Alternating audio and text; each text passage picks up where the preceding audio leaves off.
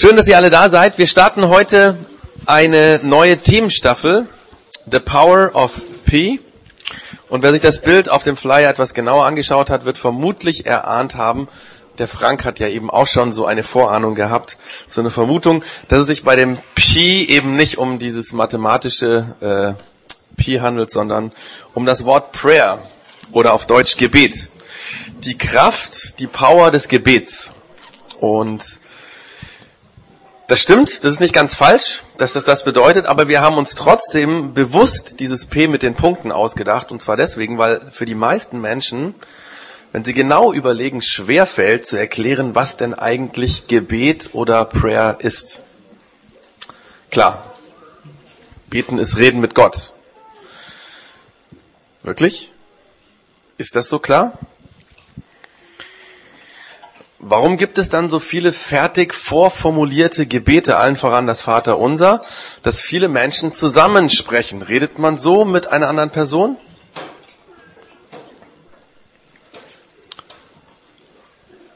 Das wäre ja kein normales Reden. Auch wenn vielleicht Gott nicht das normale Gegenüber ist. Aber wo ist dann der Vergleich zum Reden? Das wäre dann ja eher ein Gedichtvortrag oder sowas. Ich meine, ich zumindest mache das äh, in den Beziehungen, die ich so pflege, zum Beispiel mit meiner Frau, nicht, dass ich regelmäßig äh, jeden Sonntag morgens um kurz nach zehn immer wieder dasselbe Gedicht vortrage oder dieselbe Rede halte, die ich irgendwann ähm, ihr geschrieben habe. Ich habe auch keinen Text, den meine Eltern mir gegeben hätten, den sie traditionell von ihren Eltern, die sie dann immer wieder in ihrer Ehebeziehung quasi dem anderen vortragen. Ihr merkt, ich überziehe das ein bisschen, aber was ist das nun mit dem Gebet? Reden mit Gott, auswendig gelerntes Reden mit Gott oder nicht? Ich glaube, an der Stelle gibt es bei vielen Menschen ein falsches, falsches Verständnis, vor allem wenn es um das Vaterunser geht. Das ist vermutlich ja das bekannteste christliche Gebet, das es gibt. Jesus selbst hat es seinen Schülern ähm, in einer seiner Vorlesungen oder Unterrichtsstunden, könnte man sagen, beigebracht. Und ich gehe mal davon aus, dass die allermeisten von uns wenn nicht sogar alle, dieses Gebet kennen und vermutlich auch schon mal mit anderen zusammen gesprochen haben. Und sehr wahrscheinlich würden die meisten von uns heute sagen, dass Jesus seinen Schülern dieses Gebet beigebracht hat, damit sie es auswendig lernen, um es dann in Gottesdiensten oder anderen Situationen, zum Beispiel am Sterbebett von jemandem oder irgendwo anders quasi auswendig sagen können. Aber die Frage ist, war das tatsächlich der Grund, warum Jesus dieses Gebet seinen Schülern beigebracht hat? Ich werde heute zu diesem Inhalt des Vaterunsers gar nicht viel sagen, sondern es geht mir um die Begebenheit, in der Jesus seinen Jüngern dieses Gebet beigebracht hat. Also quasi die Unterrichtsstunde, die Vorlesung, die er gehalten hat, wo dieses Gebet zum ersten Mal vorkam. Und das wird uns helfen einzuschätzen, was Jesus über dieses Gebet und überhaupt allgemein über Beten gedacht hat. Es ist nämlich ziemlich interessant, diese Vorlesung von Jesus über dieses Gebet fing damit an, dass seine Schüler ihn gefragt haben, Herr oder Meister oder Lehrer, das war so diese Anrede damals, ähm, sag uns doch, wie wir richtig beten sollen. Weil der Johannes, das war also ein anderer Rabbi oder Gelehrter, der Johannes hat das seinen Schülern auch beigebracht. Also bitte Jesus, bring uns doch mal bei, wie sollen wir äh, beten. Und darauf hat Jesus geantwortet, folgendermaßen sollt ihr beten. Und dann folgt dieses bekannte Vater unser. Aber mit diesem Gebet, was er dann quasi zitiert hat oder vorgelesen hat oder wissen nicht, nicht genau, aber auf jeden Fall erwähnt hat, ähm, war diese Vorlesung noch nicht vorbei, sondern Jesus erzählt direkt nach diesem Gebet eine Geschichte, die extrem wichtig ist, um zu verstehen, worum es eigentlich bei diesem Vater unser geht, wie das gedacht war wie Jesus darüber gedacht hat. Jesus erzählt also eine Geschichte und weil die so gut zu unserer heutigen Lebenswirklichkeit passt, habe ich mir gedacht, die erzähle ich mal so, als wenn sie heute passiert wäre, als wenn Jesus heute hier wäre und sie zum ersten Mal erzählen würde. Da war ein Mann, der sich eines Nachts, kurz nachdem er um ja, Mitternacht ins Bett sich gelegt hatte, eine Textnachricht auf seinem Smartphone erhält. Und zwar las er dort Folgendes. Hallo?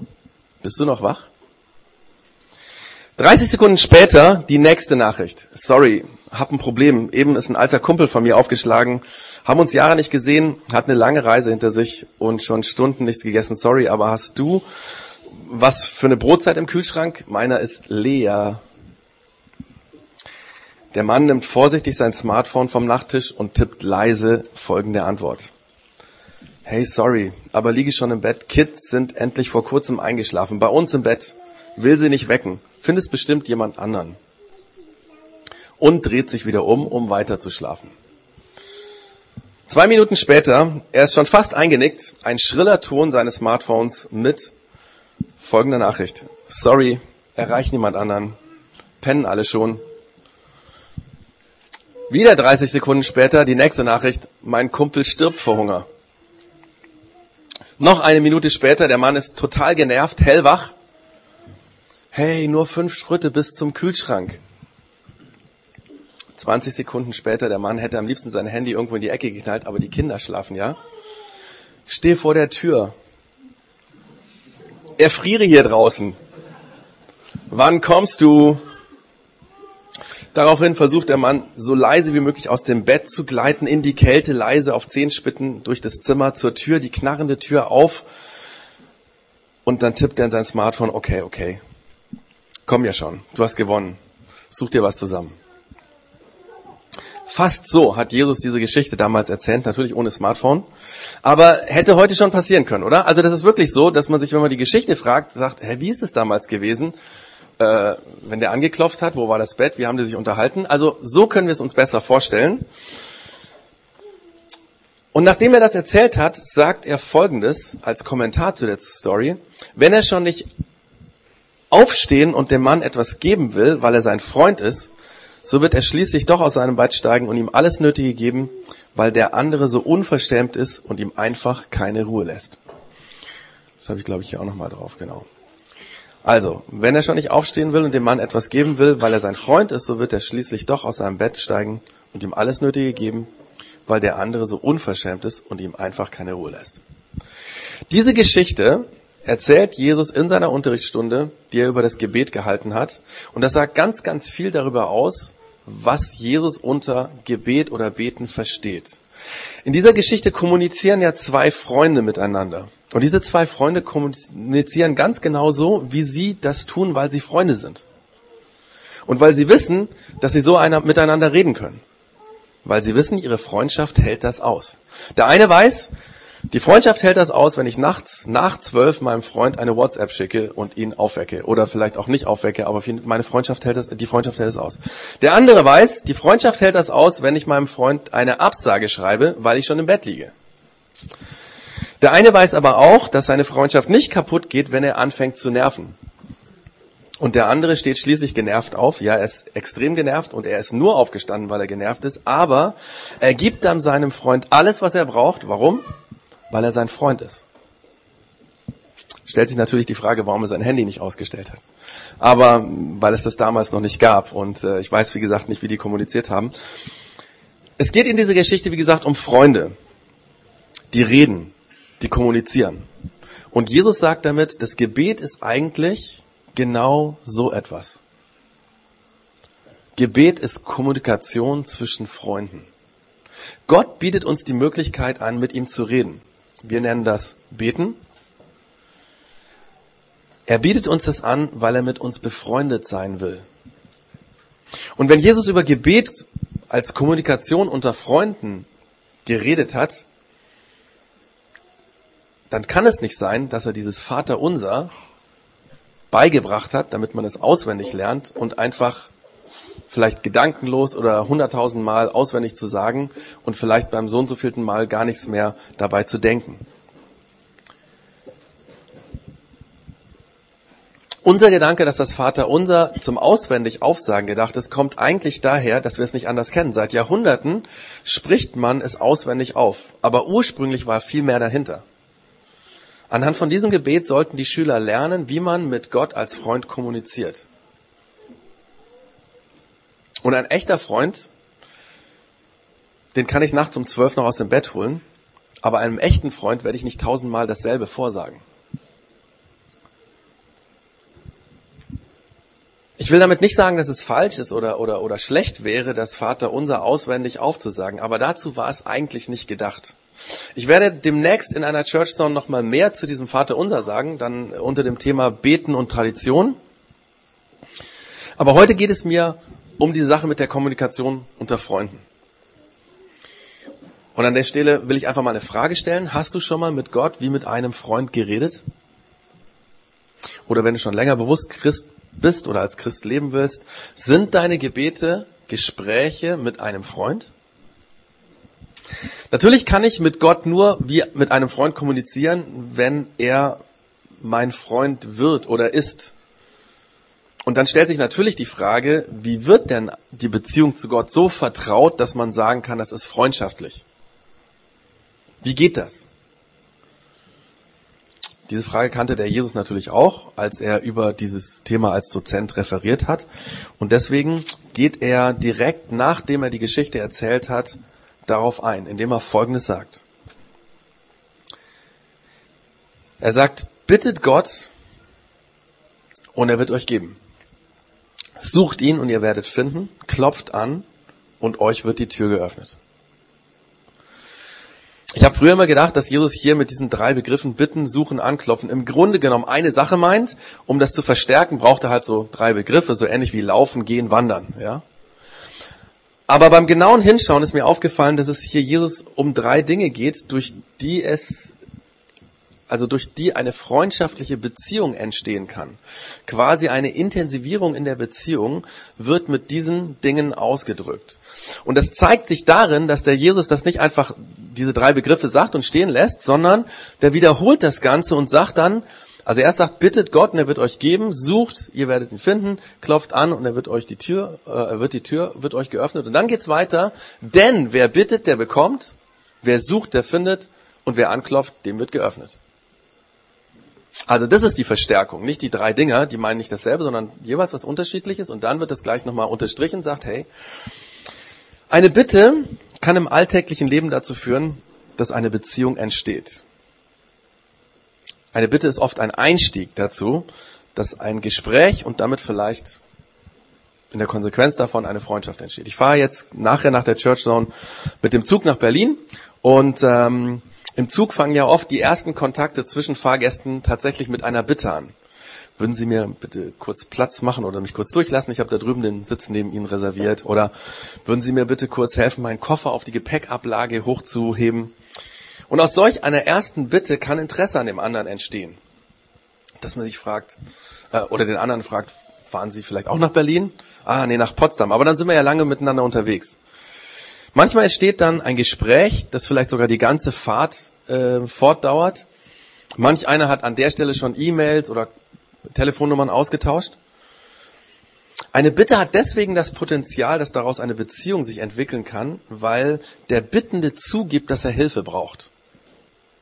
Und er gibt dem Menschen, den er bittet, vor allem wenn er ihn nicht kennt, ein Vorschussvertrauen dass er glaubt, dass dieser Unbekannte ihm helfen kann. Ein kleiner Vertrauensschritt. Man hört die Stimme des anderen. Der andere hilft mir, erfüllt meine Bitte. Man hat sich eventuell in die Augen geschaut und schon ist es leichter, ins Gespräch zu kommen. So ist es, wenn wir Menschen miteinander kommunizieren und bei Gott ist es im Grunde genommen ganz, ganz ähnlich. Wenn du Gott um etwas bittest, hast du die Chance, ihn ein bisschen zu erleben, zu spüren, dass es ihn gibt, weil Jesus Folgendes sagt. Bittet Gott und er wird euch geben. Vermutlich werden unsere Bitten an Gott ein bisschen existenzieller sein als die ersten Gespräche mit dem Sitznachbarn in der, im Zug oder so. Wobei, wobei, äh, wenn jemand im Rollstuhl sitzt, dann ist diese Bitte um den Koffer, der auf die Ablage soll, dann doch schon existenziell. Es kommt immer nur darauf an, in welcher Situation man ist. Aber es geht ja um unsere persönliche Situation und da sollen wir jeder von uns Gott um etwas bitten. Vor zwei Wochen hatten wir äh, unsere Kundgebung gegen Menschenhandel auf dem Rathausplatz und eine Woche vorher am Montag, also am Samstag hat es stattgefunden, am Montag war quasi alles organisiert, nur eins hat noch gefehlt, nämlich die Bühne. Und ich habe mir gedacht, die bekommt man über den Stadtjugendring oder evangelisches Jugendwerk oder sowas, aber das hat alles nicht geklappt. Und alles, was ich am Montagmorgen hatte vor der Kundgebung, war ein Angebot einer Bühne, die ich für 450 Euro hätte mieten können. Das war aber entschieden zu viel, weil ich das Geld nicht im Budget hatte. Und irgendwie kam mir die Idee, ich sollte noch eine andere Verleihfirma anschreiben, quasi die Konkurrenz, dass ich nochmal um ein Angebot bitte, um so eine Bühne zu leihen. Hab dann da reingeschrieben, wie übrigens auch beim ersten Mal, wir sind eine gemeinnützige Organisation und ob sie uns vielleicht etwas günstiger geben könnten oder vielleicht auf Spendenbasis oder sonst irgendwas. Und dann habe ich das weggeschickt, diese E-Mail, und habe gebetet und habe gesagt, Gott, bitte schenk uns ein günstiges Angebot. Und dann habe ich noch der Andrea hier aus Projekt X, die auch mit organisiert hat, diesen äh, Aktionstag, eine E-Mail geschrieben und gesagt, hey Peter, du bitte auch, dass wir das Ding einfach günstig kriegen. Wenige Stunden später ruft mich der Chef dieser zweiten Firma an und sagt mir, Herr Engelmohr, Sie können die Bühne kostenlos haben. Andrea und ich hatten gebetet und wir haben bekommen, wir haben übrigens mehr bekommen als um das, was wir gebetet haben. Wir haben gesagt, dass wir sie günstig kriegen und dann hatten wir sie kostenlos. Und so ähnlich kann jeder das machen. Bitte Gott für die Sachen, die dir wirklich wichtig sind. Sag ihm, was du dir wünschst. Das kann sein, dass du sagst, Gott, meine Nichte, die ist noch ein kleines Mädchen und schon so schwer krank. Ich wünsche mir, dass es besser wird mit ihrer Gesundheit. Oder dass ich sage, Gott, ich sehne mich schon so lange nach einem Partner. Ich würde so gerne heiraten, aber da ist niemand. Niemand, mit dem ich mir das vorstellen könnte. Bitte, du weißt doch irgendjemand, oder? Jemand, der meinen Glauben teilt, jemand, der ähnlich denkt wie ich. Oder vielleicht bittest du, Jesus, das Gespräch morgen, das ist echt krass mit meinem Chef. Das wird ein Desaster. Aber bitte, du kannst es doch irgendwie machen, dass ich richtig reagiere, dass ich das Richtige sage. Hilf, dass dieses Gespräch irgendwie gut rausgeht. Solche ganz normalen Dinge können wir Gott sagen. Bitte Gott und er wird dir geben. Und die Begründung, denn wer bittet, der wird bekommen. Sagt Jesus. Und seit Jesus auf dieser Welt gelebt hat und Menschen an ihn glauben, haben millionenfach Menschen erlebt, dass das funktioniert, dass sie beten, dass sie bitten, Gott sagen, dann bekommen sie nicht immer genau das, was sie wollen. Manchmal bekommen sie mehr, so wie ich. Ich wollte eine günstige Bühne und habe sie umsonst bekommen. Manchmal sind's, ist es vielleicht weniger oder anders. Aber wenn wir bitten, haben wir die Chance, dass wir was bekommen. Und wenn du bittest und dann erlebst, dass Gott darauf eingeht, dass was passiert, dann passiert auch was auf der Beziehungsebene. Da wird ein Interesse in dir wachsen, wer denn dieser Gott ist, der dir diesen Wunsch erfüllt. Und durch dieses Interesse kann es sein, dass eine Suche beginnt. So sollte es zumindest sein. Wobei ich manchmal den Eindruck habe, dass viele Menschen heute vielleicht auch schon immer an der Stelle recht ignorant sind. Ja, da betet man, da bittet man, da fleht man. Gerade in einer Notsituation ist es ja oft so, dass wir dann anfangen zu beten, obwohl wir sonst nie beten. Und wenn dann alles gut geworden ist, dann vergessen wir die ganze Sache wieder. Ich war vor etlichen Jahren mit Jugendlichen auf einem Jugendcamp in Österreich. Das war so ein Klettercamp. Ähm, und der Bergführer, der uns damals betreut hat, der heißt Heli Steinmaßel. Das ist einer der bekanntesten oder ein sehr bekannter Bergführer in Österreich, der schon viele, viele Achttausender bestiegen hat und so weiter. Und der hat uns eines Abends seine Geschichte vom Bitten und Suchen erzählt. Das passierte, als er mit einer Gruppe den Mount McKinley, der übrigens seit diesem Jahr Denali heißt, der ist umbenannt worden, habe ich äh, bei Wikipedia gefunden. Also den, die meisten kennen ihn noch als Mount McKinley. Das ist übrigens der kälteste Berg der Welt in Alaska, äh, Alaska ist der, Alaska so. Und ähm, den hat er bestiegen mit einer Gruppe und dann mussten sie an einer Stelle in einer Steilwand bivakieren. Äh, sie sind nicht weiter und vor und zurückgekommen, wahrscheinlich weil es Abend wurde. In einer Steilwand, es ging hunderte Meter runter, das Biwak hing in der Wand und sie mussten dort übernachten und dann zog ein Sturm auf. Ein Sturmtief, das zwei Wochen wie ein Orkan da oben wütete und sie nicht vor und zurück kamen. Gegen die Kälte waren sie gewappnet, aber langsam ging der Essensvorrat zur Neige. Und der Heli und die anderen wussten, wenn jetzt nicht bald der Sturm aufhört, dann werden wir hier oben verhungern. Und in dieser Situation haben alle angefangen, wie es viele Menschen machen, zu beten. Sie haben Gott angefleht, dass dieser Sturm endlich aufhört. Und dann nach zwei Wochen Ungewissheit, nach zwei Wochen Angst, Als das Essen aufgebraucht war, brach der erste Sonnenstrahl durch, die Wolken rissen auf, der Wind hörte auf und die Bergsteiger konnten sich abseilen, konnten absteigen und endlich nach einigen Stunden waren sie dann im sicheren Basecamp angekommen.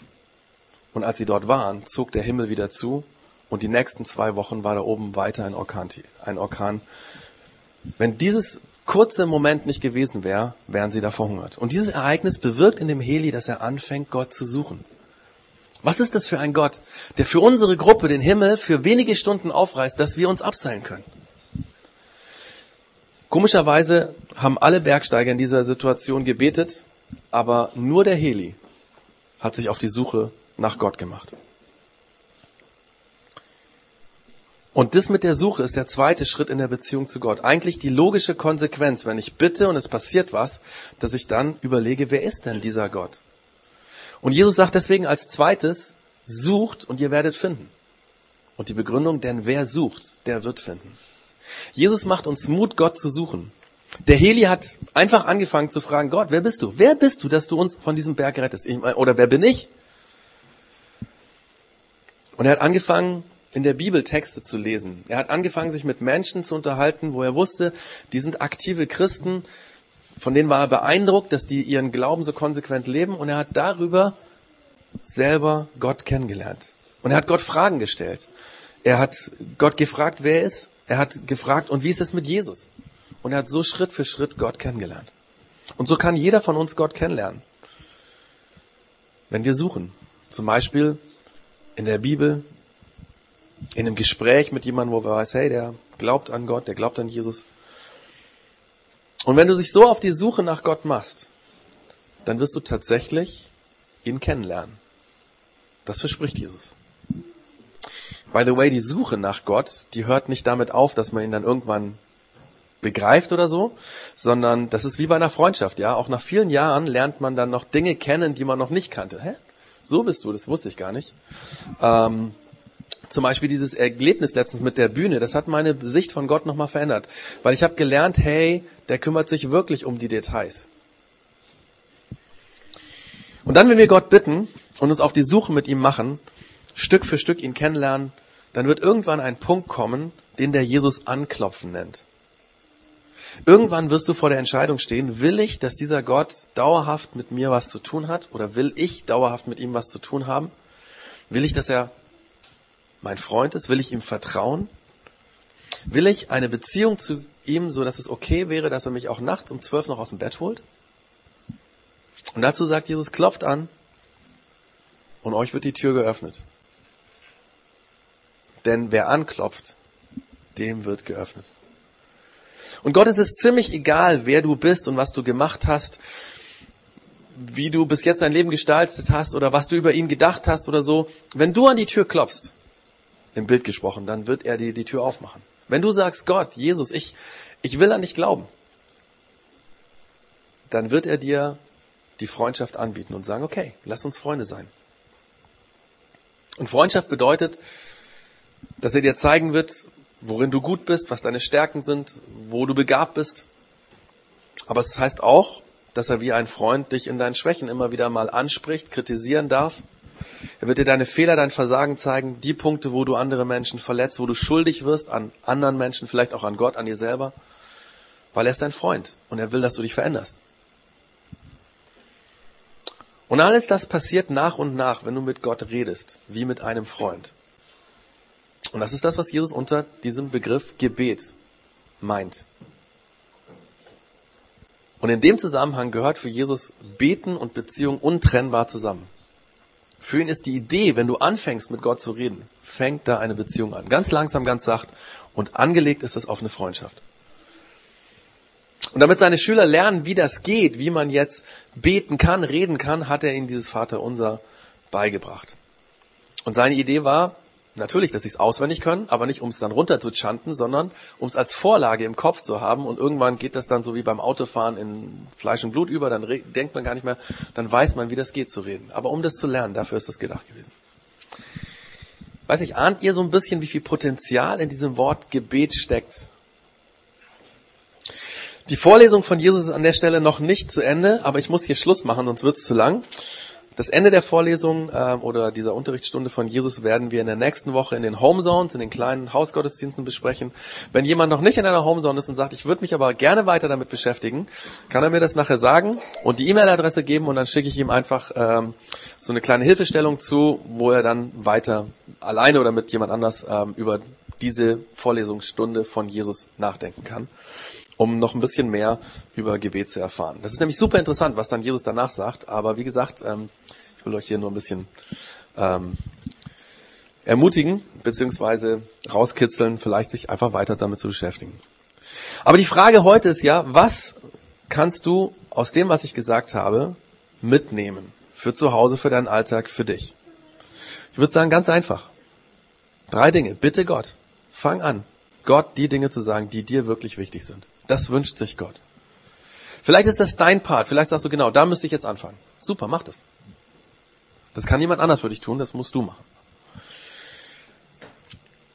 Und wenn dann was passiert, oder vielleicht bist du da schon, dass du immer wieder schon Gott bittest und du merkst, da passiert auch immer wieder was, dann fang ihn an zu suchen.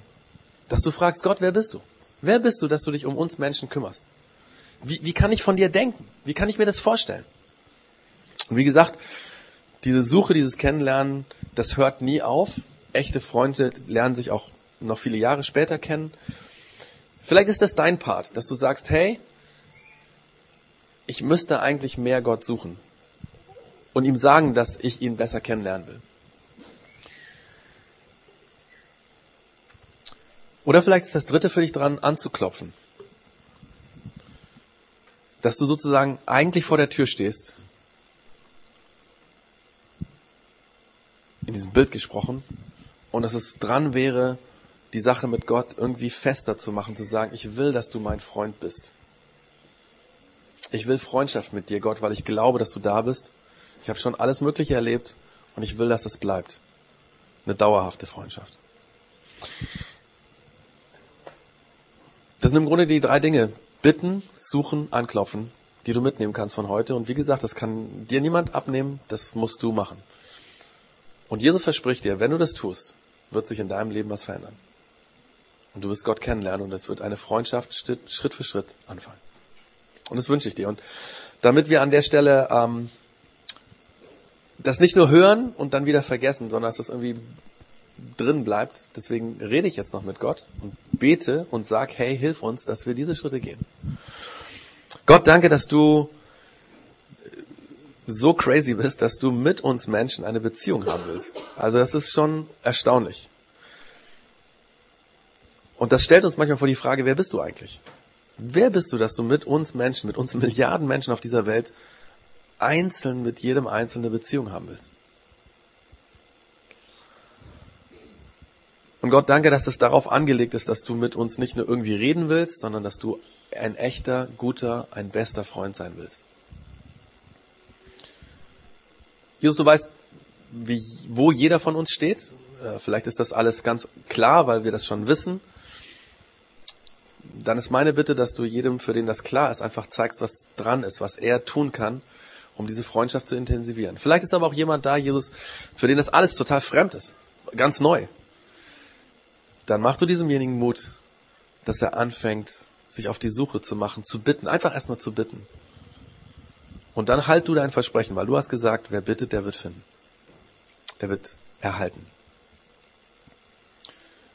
Danke, dass es real ist, dass du wirklich da bist, dass es kein Fake ist, dass es kein Spaß ist, sondern dass es gilt. Und dass es vor allen Dingen dann gilt, wenn wir Menschen nicht weiterkommen mit unserer Kraft, mit unserem Denken, wenn wir am Ende sind, dass du dann immer noch der Freund bist, der da ist.